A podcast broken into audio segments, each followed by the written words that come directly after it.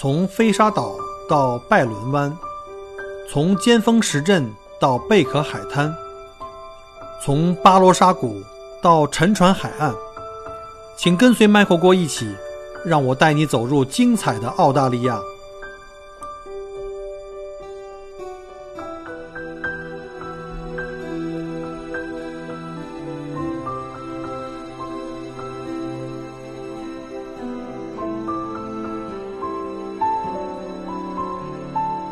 可能想的比较偏门一点。好，我们换一个话题。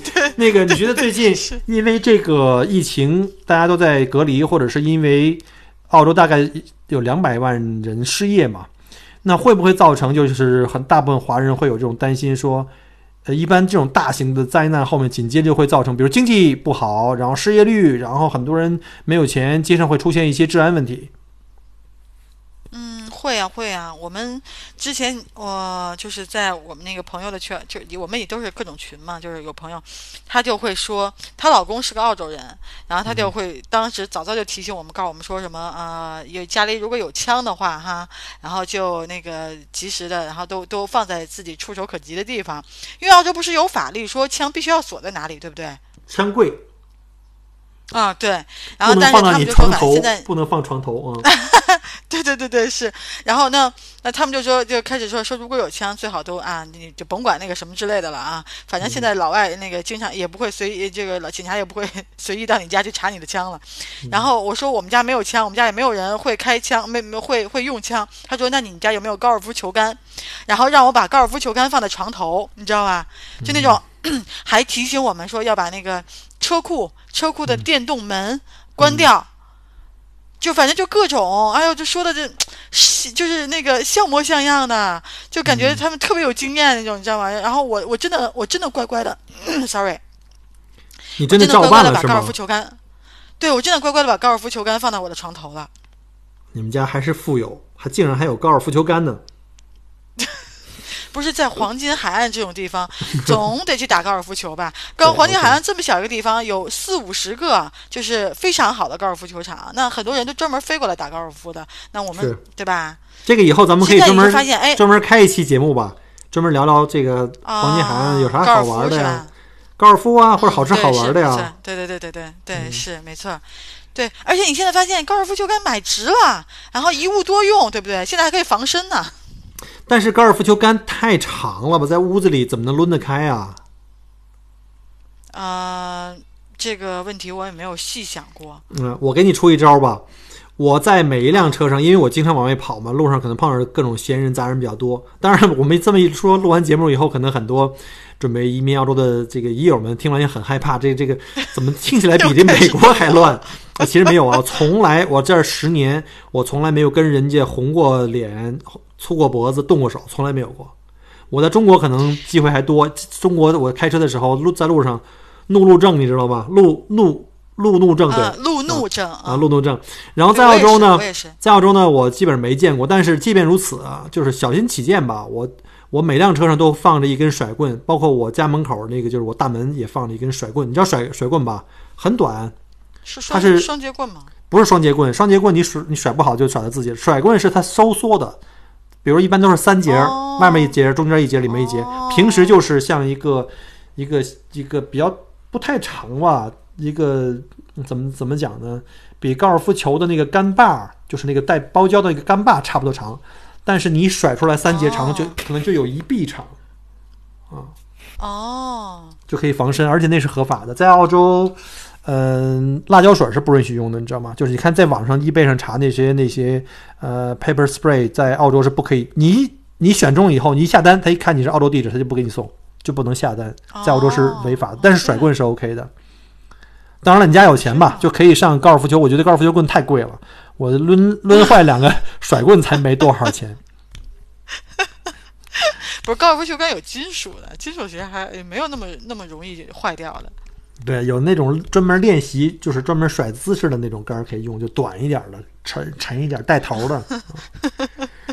不过还好了，我觉得澳洲，我觉得澳洲比美国治安上，因为枪支限制的太厉害嘛，就是我看到很多微信，但也不知道也不知道可不可信啊。现在最不可信的就是微信的那些新闻了，说美国各地开始囤枪啊，这个那个的。囤枪，嗯，嗯，挺有意思的，我觉得。对，因为因为美国的枪是可以放在你床头啊，或者是你甚至上街，很多州是你可以上街带在身上，只要不露出来哈，叫 concealed car 那个那个那个 carry 你可以带，但是在澳洲不可以啊，在澳洲不可以。嗯，对对。所以呢，我们也在节目里也也稍微澄清一下啊，刚才只是我们在这个无稽之谈啊，因为我们谈到枪的问题，就是这是个公众媒体，我自己也有枪，但是我的枪枪是必须要锁在枪柜里，锁起来的。对你必须拿出来，只能是一个理由，就是拿出去要去枪会，现在枪会也都关门了嘛。嗯嗯，对，是没。不过我觉得澳洲总体来说还可以，对，对，澳洲真的治安还真的蛮好的。你看我，呃，你看澳洲的这些别墅哈，当然也有那种特别豪华的别墅，然后就是那种保安系统超强的那种哈。嗯但是大部分的别墅，大部分人家就基本上这个别墅都是非常容易攻破的，就不像说你说嗯在在中国，在北京你你家里是楼房，楼房还弄个防盗门，对不对？然后还里边还有道门，就而且你本身这种东西你就挺难进，但澳洲不是，澳洲就是那个那有的房子连围墙都没有，对吧？对呀、有的直接走到别墅连围后院去墙都没有，或者都可以。对，没错，就是那样的。或者就像我们家，比如说，即便是有围墙，那老外一撑胳膊就蹦进来了。就我们那民宿，之前有一次，有一次有一个老外，他他嫌摁那个，就是那个叫做呃 passcode，然后麻烦，他就直接翻出去了，你知道吗？就很轻易的就翻出去了。然后，那我就真的是防君子不防小人的那种。就如果你真的想进，就非常容易能进来。就所以你要说在澳洲当个小偷，可能真的比国内当个小偷技术难度要低多了。就那种太低了，，但是，对，没错，但真的还蛮安全的。你看，我刚来黄金海岸的时候，我刚来那时候，我和我我家孩子两个人在这边，我老公在悉尼。就我们两个人就一一栋 house 嘛，然后有两次我出门的时候，当然这个真的是有点二哈，就是出门的时候就忘了关忘了关车库门了，就是就车库门就是就相当于车库门大厂，然后就随便进，就人家想怎么进怎么进的那种。嗯然后里边的门也完全不锁的，就是就车库门就大厂就走了，走一天才回来就那种。然后我、我当时回来的时候啊、我就就非常震惊嘛，就没想到自己会干这么二的事儿。你还以为有人进来了呢随手。不是，我没以为我进来了，我就想我是不是忘关门了？但是我想我忘关门了，会不会有人在里边？然后我就还还会拎着个棍子啊，什么时候在每个屋子，然后推开门，然后叫唤两声那种，你知道吗？就特别二，然后就那种，然后就干了两次这种这种事儿。然后当然就什么都没有啊、就就安安全全的，就你大敞的门出去一天也没有也没有任何什么变化，但是就说明澳洲真的治安还真的相当好了。是的，没错，我也干过这种事儿，就是所谓这个夜不闭户。第二天要上班了，出门找不着我的那个大门钥匙，结果一看就插在大门上，挂冲着外面一宿，而且是没有没有院墙，我那个第一个房子没有院墙，直接可以走进来，那钥匙就上面挂着，门也是没锁的。还有就是车车钥匙找不着了，第二天也是到车里一看，哎，在车里插着呢。对，哎呀，这种事儿经常干。不过以后还是尽量别干了。虽然澳洲这个治安好，嗯而且这个好坏是相对的。比如说，我专门查了一下这个犯罪率哈，悉尼跟墨尔本的这两个大城市的犯罪率在澳洲就应该是排名前两位了，因为毕竟是大城市嘛，这肯定是跟人口密度有关了。但是我看了一下，即便是排名第一的这个悉尼、墨尔本这种，到了美国可能排不进前二十啊。所以总体来说，我觉得哦这个、对对对，这个当然，我们人口也少嘛，美国有三亿多人口，我们才两千五百万，这个对吧？这个这个也是差别很大，这不能不能让美国人同学又反过来骂我们啊。但是总体来说还 OK。另外一个就是治安好和不好也分区，我不知道在黄金海岸那边是不是也有像我们在墨尔本这边通常都说什么有有一些区啊，我不敢再提了，再提的话节目里墨尔本的听友又该提意见了，凭什么说我们区治安不好啊？大家可以去上那个警察局的那个治安犯罪率的那个分分布啊，一般像墨尔本就是最高的就是 CBD，然后就是某些特别区域，哪怕就是我们一直说这个比较成熟这东南区，我们都有一两个比较治安不太好的区。一般我们华人买房子也会注意。那我不知道你们在黄金海岸是不是也会有这种？你们会去查哪些地方？呃，什么这个治治安犯罪率啊，什么之类的去查呀？对对，是的，黄金海岸也有，也嗯有相比之下，呃，比较混乱的区。比如说，但是反正，比如说，比如说，就是它可能还是华人聚居的区，华人聚集的地方，会犯罪率高一点。为什么呀？就是我特别好奇。在悉尼不是也这样吗？这几个那个著名的华人区，然后历史悠久的地方，每天都有抢劫。是不是因为我们华人太高调了，经常开着奔驰啊，开着宝马呀、带着金链子呀，带着驴牌包啊？嗯，我不知道，可能一方面是，呃，华人有的有的华人比较高调吧，但也不都是这样。尤其在黄金海岸这种地方，也也我觉得高调的少，因为你知道黄金海岸，它是一个就很特别的城市，它是一个就是呃旅游城市，又特别适合养老。其实很多有钱人会聚集在这里。就你包括看这边的别墅啊什么之类的，因为这边这不是有专门的那种那个就是啊啊、那种叫奢华别墅区嘛，嗯，就真的很棒、很漂亮，然后非常贵的那种。就黄金海岸有很多有一有一批是这样的人，就是嗯、呃他们如果要是真的高调起来哈，就可能也不知道有没有什么上限了。但我觉得大部分可能在这边华人可能还不太高调的。嗯，我觉得可能是是不是？呃，我自己瞎猜啊，不知道真的假的，会不会有比你比如说黑在这里的华人有一些，就是他们可能并不是正经的技术移民啊，或者投资移民过来的，然后呢，他也没有就就是很很难有固定的收入啊，呃，维系啊什么之类的，然后就反倒会在那个区域去呃，就是华人偷华人啊什么这种。呃，当然也有可能是老外，老外那种就是领救济的老外啊，然后就觉得华人，因为华人不是爱那个，呃，以前会华人会爱，哎，对对，没错，留现金在家里，对啊，那老外这边老外其实那些领救济的老外，他们也没有什么追求的，他们就就拿点现金买瓶酒，然后或者买俩药片儿。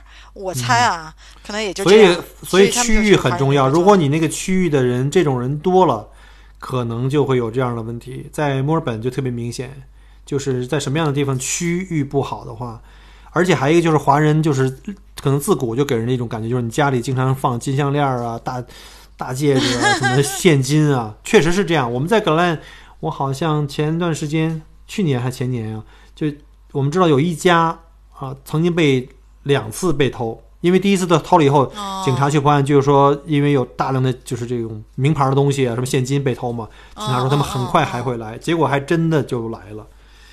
啊，因为我们这边也有一些就是华人自己的自发的一些这种应，就是我们叫什么华人这种应急的这种互助的团体，然后呢，经常会在这个群里面会分享一些就是什么地方有华人的车被偷啊，这一般都是好车嘛，然后呢，什么大豪宅被人嗯嗯对对撬啊，对什么之之类的，所以还是低调一点比较好啊。嗯，对，是，呃，反正我觉得黄金海岸这边，我很少见到高调的人，就是我也这些嗯妈妈群里啊，就是孩子的嗯同学的妈妈，因为你想我们这个就是不管是国内和国外嘛，就是妈妈群都是一种 特殊的群体，没错，然后就是因为对，因为孩子的关系，然后建立了特别有意思的情谊，反正就是挺逗的。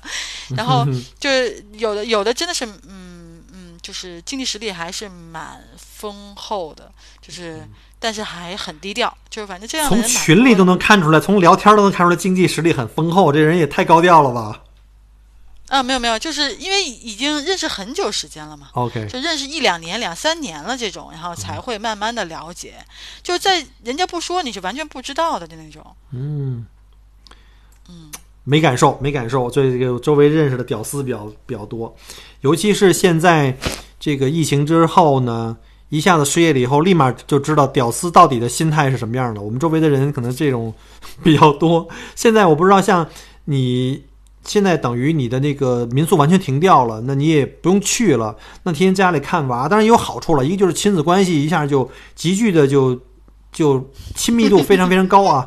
但是也有很多妈妈不同意啊，就说我这个基本上再不开学，我们就基本上就得去看精神科医生崩了。对，没错。当然我可能跟你不一样，因为毕竟我们家孩子大了，他我们家孩子也不愿意跟我玩，也不需要我哄。那就是那对你这个生意这种收入的影响，那最近这个，比如政府开始又推广什么什么六百亿啊，后来一个一什么一千三百亿的这个这个补贴，对这个不管对个人失业的个人或对这个中小企业，呃，这种补贴，你有没有考虑？有没有去申请？就是你有没有了解啊，我过？有申请。嗯，啊，我有申请，我有申请。我觉得澳洲政府这个还是蛮迅速的哈，嗯就嗯，感觉其实没多久哈，就各种这个政策就都出来了啊，包括像你说的六百亿呀，还有什么有一千一百亿呀什么之类的。然后呢，我们刚他不是刚开始出了一个叫呃，就是两周能领一千一百刀的，对吧？对，一然后那千一百多。对，个那种福利，对。然后现在又出了一个是一千五的，对吧？那个一千一百多，它就叫 Job Seeker，Job Seeker 就是给那个个人的，从 Centrelink 去申请啊。在这儿，我们如果有听友是在澳洲的话，大家可以记住哈，可以从这个你要申请了这个 MyGov 的这样账号，My MyGov 就是你一个窗口有所有的什么 ATO 啊、Centrelink 啊、都可以在一起，包括 Medicare，、嗯对，就从上面进到 Centrelink 呃就可以申请。对，但是它呢这次呢不一样，因为像我们，我猜我们都差不多，就即便你失业了，可能你有房产，你还有流动资金，比如银行里有现金存款，按照正常情况下，经过这个资产评估，你可能拿不到任何东西。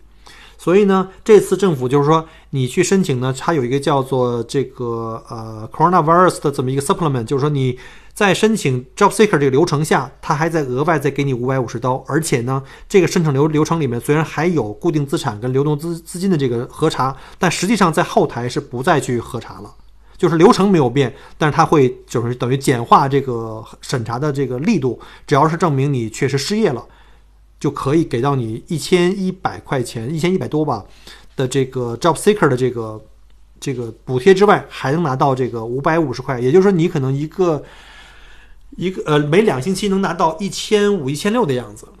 就如果你去申请，你确实是没有收入的话，然后的话，如我不知道那小沈现在什么，他应该现在还在上班，所以呢，这个要这可能就是按你个人、对，可能你你你一个月能拿到大概是呃三千多，嗯，对我现在就是按照那个预计是可能比较嗯、好的状态，应该是能拿到这个，但是申请了，我们是上周申请的，应该是，然后现在呃之前收到了就是 Central Link 的给发了一个信息，说要再核实一些东西，呃就不知道什么时候能发个呃能发到手上哈，但是我觉得这个确实是投入也蛮大的，这个澳洲政府。嗯对，因为预计有大概两百万人嘛，两百万人失业，所以我估计可能会很慢，因为对个人的是、是量最大的嘛，Centrelink 的工作压力是最大的。嗯对。对。对，所以呢，政府呢，一方面是这个，另外一方面就是针对企业的，像中小企业啊，包括像你像我们这种自雇的公司，我的公司是旅行社嘛，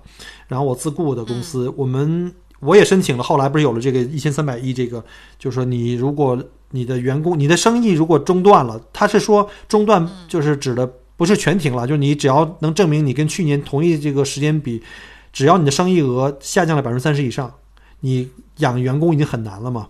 这时候他希望你不要把员工辞掉，政府呢会根据你的情况，像我这公司很简单，直接就生意全停，你没有收入了嘛，这样的话就可以直接满足要求，就政府会给你公司内的员工。就是像我跟我老婆，就是我这公司里两个员工啊，就是 full time 员工，会每一个人按照每两周一千五百澳币，政府给你。嗯啊，但是这些这个包括刚才给你讲那个一千多加五百五那个和这个一千五都是同一类，只不过是一个是从个人走，一个是从企业走。就如果你申请了个人的话，企业就没有了；那如果你申请企业的话，个人就没有了。这些都是税前收入，就你最后还要交税的，因为是政府给你钱嘛，你也算收入嘛。嗯不过我觉得，就甭管是税前还是税后，这能有就挺好的嘛，对不对？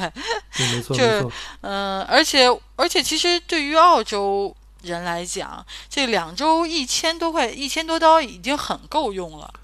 你要是哪儿都不出，就是买个吃的东西，你要不去旅行，你也不可能旅行，对吧？就是交个什么，就是水电煤气什么物业费，煤，嗯，然后呢，最多来一个就就是个人的私人保险，然后 council rate 和你的吃饭就够了，就够了。嗯，对，是，对，没错，这其实就是生活，仅日常生活来讲的话是完全够用了。当然，如果要是涉及到什么房贷啊什么之类的东西，就就另说了哈。但是就是如果只是就像你说吃喝，吃喝，然后就绝对没问题。嗯，对，政府不可能连连你的房贷都给它供掉的，对不对？尤其是 怎么讲呢？尤其是你要是万一像你弄个大豪宅，你那房子是房是贷款的吗？对对是的，哎，我听说好像可以跟银行去申请，它有一个叫、呃、延迟贷款是吧？对延迟贷款，好像是延迟可以几个月吧？嗯，是它好像是延迟可以三个月，但是啊、我有一个朋友他询问了，感觉好像呃没有那么优惠，所以就还是一般呃不在迫不得已不会考虑。啊，就是说可能也有一些条款之类的限制什么的。对对对对对，它有一些附加的呀，什么其他的东西。嗯，对啊，现在我觉得最惨的是那些开实体店的那些小业主，他们还要交房租，房租也是很贵的。政府现在也在要求哦房东，就给房东一些减税，然后呢，希望让房东把这个减税的这个这个优惠呢，也都传递给租客。但是每一个房东的做法能不能做到，就很难讲了。所以我我预测，可能很多这种实体店，像像今年保守估计的话，可能六个月。如果这样的话，可能很多实体店可能根本坚持不下去。呃，我们之前有去那个呃 Surface 那边，就是嗯不是很热闹的那边，就很很多店全关了。它是 close business 还是完全 cl 就是 closing down 那种？就它只是短暂关门，还但是完全？有一些有一些就完全 closing down 了。这个这个就是最可怕的，因为疫情过去以后，经济会比这个会要延迟一部分。你关门很简单，你想再重新恢复是很难的。对，没错，是这样的。所以如果时间长的话，啊这个这个是没办法。这个是很大问题。不过这次政府还是蛮不错的，我觉得很快就出台了这些稳定经济的这些补助啊，至少它会保住很多人饭碗，对吧？其实从另外一个侧面上讲，这个社会治安也就有有保证，否则很多人没有没有饭吃了。他老外很多人不存钱的。也没有自己的房子，房子是租的，对吧？我没有钱交交房租了，可能会房东会赶我，但是现在房东也不敢赶了。但是他没有钱吃饭的，对对，没错，是就之前不是有人说了那个呃，就是老外存钱积蓄嘛，就就那个呃，积蓄在五千刀以上的只占百分之三十以下嘛。就是百分之六七十的人是五千刀都不够，可能一个月就花完了。对五千刀都不够，对五千刀都不够了存款。那就说那百分之三十的人可能一个月就花完了，因为你减完房租，对吧？水电煤气各种东西交完以后，再加上吃饭就没了。哇，挺可怕对他。这个，对他这个哦，还不是，他是说，是说百分之四十九的人，嗯呃，然后说是存款在一万以下，不是五千以下，百分之四十九的人存款在一万以下。嗯，对对对，没错。嗯、这个就剩下的什么一万多一点，不到五万的大概百分之二十多，然后就基本上这个水平，就你想百分之五十左右的，然后是在一万刀以下，那我们那那个其中肯定有大部分可能就真的很少，就像你说的，没准就就吃了上顿没就真的是那个。没错，质量的没下过。而且你知道，我们之前有一些有一些外国人，然后住到我们这些就是呃来我们预定我们的房子的时候，然后要我们都是要提前付房款的嘛，嗯然后就发现刷不出来，就因为我们房款就比如说你还没开工资呢。对，没错，还没开工资呢，就那种就卡里没钱，他提张提提供了一张卡，刷不出钱来，就嗯影响我们就他可能可能有的时候多一点，然后嗯就大部分比如说他住两晚，住两晚可能也就两千刀，也就这样吧，嗯两千刀刷不出了，就这种水平。哇塞，这个两千刀都刷不出来，还要住这么好的酒店，这老外真是，我觉得他们的这个概念真的跟我们不一样的是吧？他们是今天有钱、嗯对随便，有酒赶紧喝啊，有这肉赶紧赶紧吃，享受好的生活。没其实错，其实这个也是跟他们这个一直这个福利特别高，他们没有这种危机感。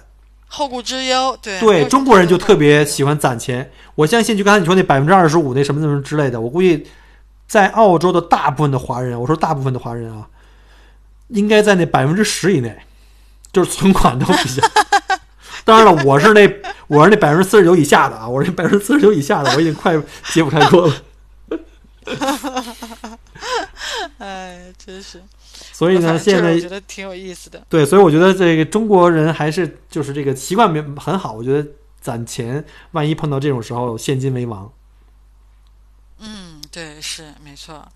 而且现在，我觉得现在挺有意思。你看现在那个啊，澳洲这边，呃，在疫情期间好多交易哈，大家都不要都不要澳元，都要什么支付宝、微信，特别神奇。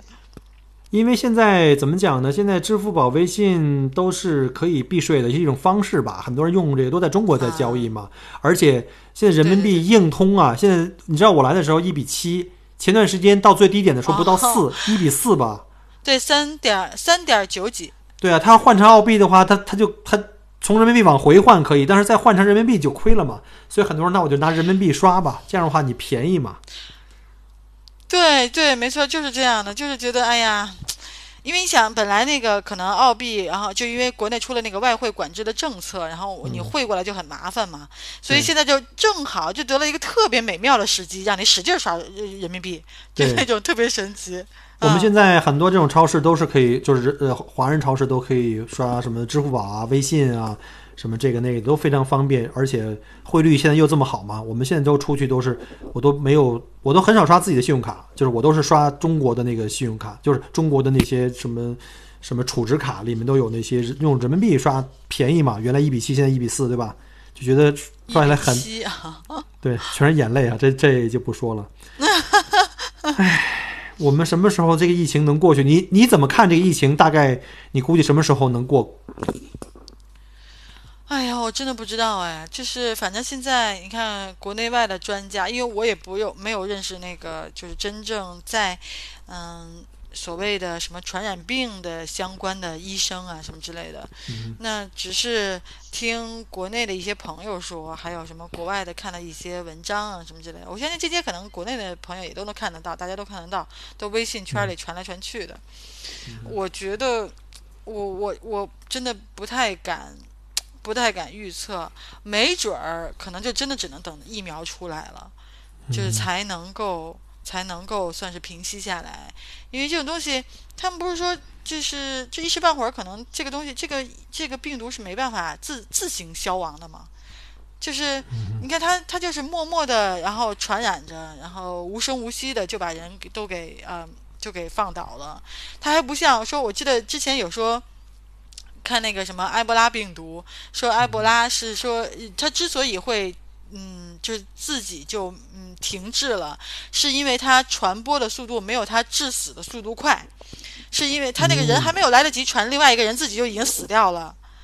哦，然后但是死亡率高，对，死亡率高就死的非常快，他没有机会传播给别人，然后就是相相当于所有的传染源都都已经死掉了，就那种。然后，但是这个病毒不一样嘛，这个病毒就就这么悄无声息的。然后你还有什么？还有什么携带着，然后自己没有症状的？还有什么？对，无症状那种太可怕了。哎，对对对对对，是没错。那个太可怕了，说不清楚。嗯。不过我希望，我希望我最开始的预计是六个月左右，就是政府当时说预计大概六个月嘛。所以当时我看的话，我从我们封关那时候开始，六个月的话，应该是到今年的九月份了吧？九月份正好六个月嘛。别千万不是说从现在算啊！天，千万别圣诞节，你别忘了，我们的旺季从夏天开始啊，从国庆节就开始了。所以我当时一算，哎，到九月份，到九月份刚一过去呢，正好十月份就可可以解封的话，那十月份正好是我们的中国的国庆节，而且呢，从澳洲都开始进入到夏天，是我们最棒的旅游旺季。所以呢，希望能真的能从国庆节开始，我们就可以接团了。这样的话，从国庆节到第二年的三月份这个旺季，我们就不会漏掉了。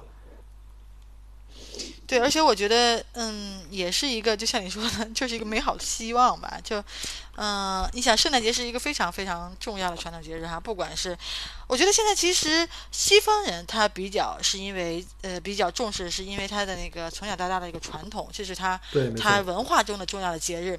对于东方人，他其实也是一个啊，就是感受西方文化的一个非常好的机会。没错，就是在圣诞节期间，就感觉这种啊不一样的氛围啊，然后呃那种哎呀特别热情，你不觉得其实老外是那种特别容易能够被感染，然后情绪爆发的非常有感染力的那种那种状态嘛？就是他们就过一个节就能过得很嗨的那种。对，只要给我个节日，给我一瓶酒就全有了。哎，对，没错，没错，就是这样的。然后，那圣诞节这个，如果圣诞，如果他们老外在现在被禁足了，相当于是啊，不管是禁足在家里，还是禁足在自己的那个城市里，那一旦放出来，没准儿就真的是，哇，这简直，哎呀，我一定要，我立刻去旅游。对，没错，没错。其实我相信中国人也会，中国人也会。你看一下，我们前两次就是大灾难，像非典，包括我觉得最明显就是五月二那个，就是当年那个汶川地震，就是后之后的很长一个，我记得好像看过一个数据表明，就是那个时候的存款率有一个陡降，陡降，但是很快又回来了，因为中国人习惯是几千年形成的，陡降就是当时很多人一下想明白了，就是我可能这个命随时。不知道什么原因就就没了，就没了，对对，所以很多人就开始当年说，哎呀，我喜欢车，换一个车，喜欢买包，买一个包，或者是去旅行，或者吃什么好好吃的，就是他可能会在一个大灾难对人的冲击很大的时候，人可能会改变消费习惯。所以呢，我也是想到那个时候，也许到国庆节就好了，我们就迎来了大波的这个中国游客啊。失望，我们就天天自己在这白日做梦。还是还是往好的地方想吧，Fingers crossed。嗯，对，是，反正我觉得这个疫情，哎呀，就是你看那个什么比尔盖茨不是说什么这个呃疫情是个伟大的纠错，然后这个疫情可能我觉得呃也有民间说法是一个非常全面的无死角的照妖镜，然后还有什么也是也是一个。就是可能让人能够真正的、认真的面对一下自己的情绪，然后自己的情感，然后安静的想一想以前没有考虑过的事情，什么之类的。我觉得，嗯，对，就是就是很多东西让你突然叫停了以后，啊，甭管是被迫的还是主动的，可能都是会有一些不一样的，嗯，东西带过来的。对，虽然这个疫情本身是个灾难了，对于这个全人类来说，但是我觉得在某些程度上看的话，可能它也会给我们带来一些比较好的东西。比如说，我们有时间去思考了，思考到底人生到底是为了什么，对吧？我们这活着为了什么？很多事情是不是要可以重新考虑？甚至在这个过程中，很多看清了很多关于这个道德呀、人性啊，对吧？对，没错。包括价值观啊。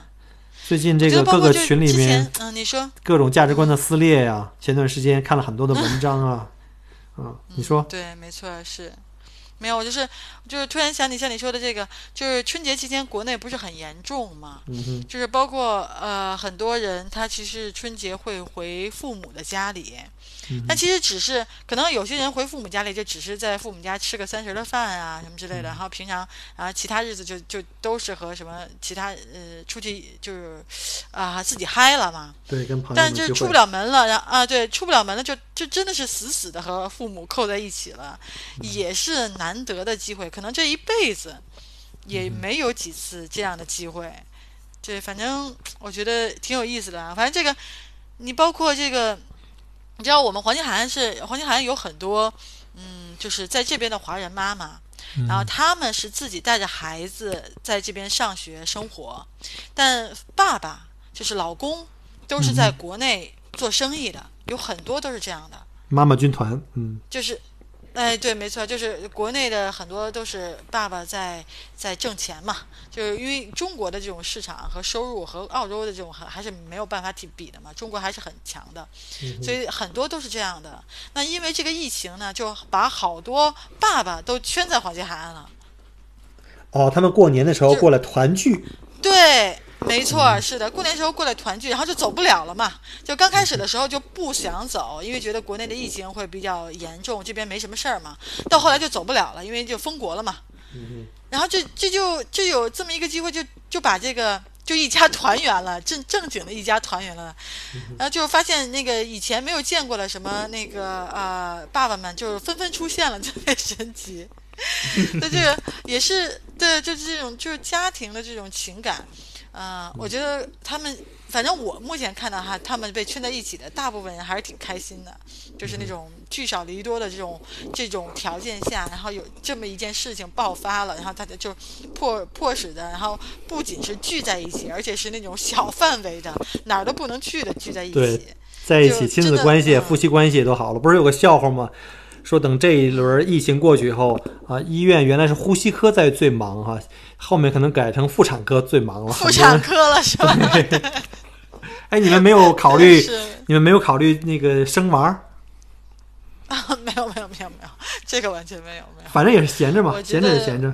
哎 我的天哪，这咱能别这么逗吗？没有，我我其实不，我觉得这个这个真的是每个人和每个人的这种看法不一样。你看我、嗯我身边真的有那个三个四个就这么夸夸夸的就真的要了，我真的是只要一个孩子就行了，我就不想太多了。因为我觉得你们还很年轻嘛经，够了。我刚来的时候，我都在尝试着要老二，结果因为各种阴差阳错就没要成嘛，所以我挺羡慕那些家里有两个、三个孩子的，因为我们家就一个孩子啊。嗯，是，但这种，我觉得其实我现在好像没有羡慕那种家里有两个、三个孩子的。我我嗯觉得可能是我的孩子比较羡慕他们，就因为他的朋友圈都是那种呃有很多的兄弟姐妹的朋友圈，然后只有他自己一个人。那小孩子可能会真的是有这样的向往或者羡慕，嗯嗯，但也没办法了，我就打算以后给他养条狗、养只猫什么之类的，对吧？，OK，也是个好办法嗯嗯，对，嗯是这样的。反正反正这边，嗯，地方虽然大不大了，但是养个宠物随时能够啊、也能够培养他一下的爱心嘛。养宠物本来对孩子也是有好处的。没错，我希望过了这一阵，这个事情也能实施起来吧。反正就是，我觉得好多事情，你突然想哎呀，过了这个疫情以后，就像你说的，不知道明天和意外哪一个先到，对吧？就就是当你还有机会的时候，对对对，当你有机会的时候就，就还是好好的吧。就是、没错但是我看国内也有新闻说说那个什么，嗯，呃，约离婚的也很高，是吧？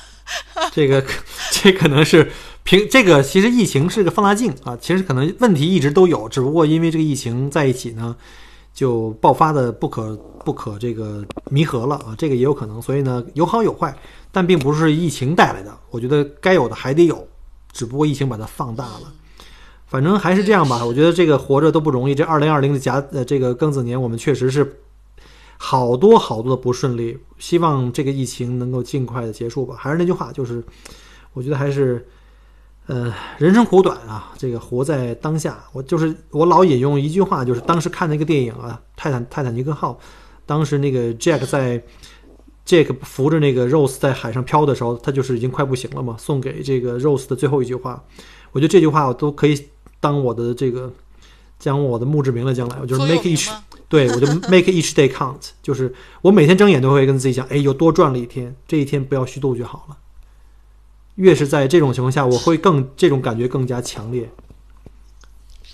对呀、真的是，嗯我们这个话题怎么越聊越越这个沉闷了呢？我们应该 积极起来，应该积极起来。我们我们下一期我们约一下下一期聊聊点什么？聊点吃喝玩乐。你说你在一个这么好的这个这个黄金海岸，或者说在昆士兰州被我们叫称为叫这个阳光之州，对吧？一年三百天的日照，那么多的阳光、沙滩、好玩的东西，而毕竟我们还是要为下一个旺季做准备哈。没准儿这个到了五六月份，这个疫情结束啊，就开始彻底全面的这个解封，中国人民就大量的冲出来到澳洲来，这个报复性的来消费啊。那个到黄金海岸一定要找小李啊，到墨尔本来找我你。你这个是不是？广告是不是在硬广，心理暗示？对对对，这硬硬广告。所以呢，希望这疫情早点结束，我们也早点这个摆脱这个失业的状态啊。那下一期我们聊聊这个 这个吃喝玩乐吧，黄金海岸的吃喝玩乐可以啊，好不好这样的话呢，你也可以准备一下。对，然后可以那个心猿意马一下，然后就呃不在不出门的前提之下，好好的在内心深处 对啊，我们可以在云旅游，对吧？如果一旦没有一旦还没有解封，至少我们录一期精彩的黄金，呃，不能叫黄金海岸，叫整个昆士兰州有什么好玩的好吃的。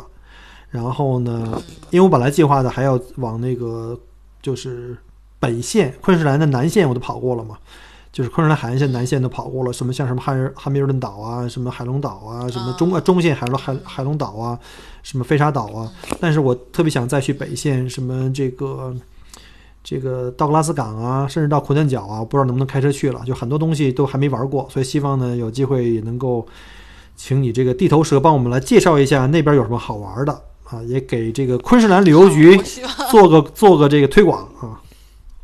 对，那我好好做做功课啊。嗯，行吧，反正我们在家里也都有时间，好吧？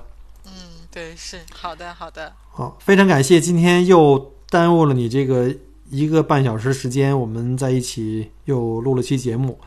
嗯，反正希望大家都好好的我也很开心，我的荣幸。嗯嗯，希望大家都好好的，不管是小李在黄金海岸，还是各位听友，不管在澳洲的，还是在祖国，还是在全世界各地的，都希望大家呢都在疫情前面都好好的做好这个自我的防护，然后呢，我们都顺利度过这个难关，然后希望解封那天呢早点到来，好吧？嗯，是的，是的，希望我们能很快的在，呃，新州也好，墨尔本也好，呃，昆州、黄金海岸也好，能在这里相遇吧。好的，那就感谢各位的收听，同时也感谢小李再一次抽时间参加我们的采访节目，谢谢你啊！嗯，谢谢 Michael，谢谢大家。嗯，好，拜拜。那我们就下周下周再见，拜拜。拜拜。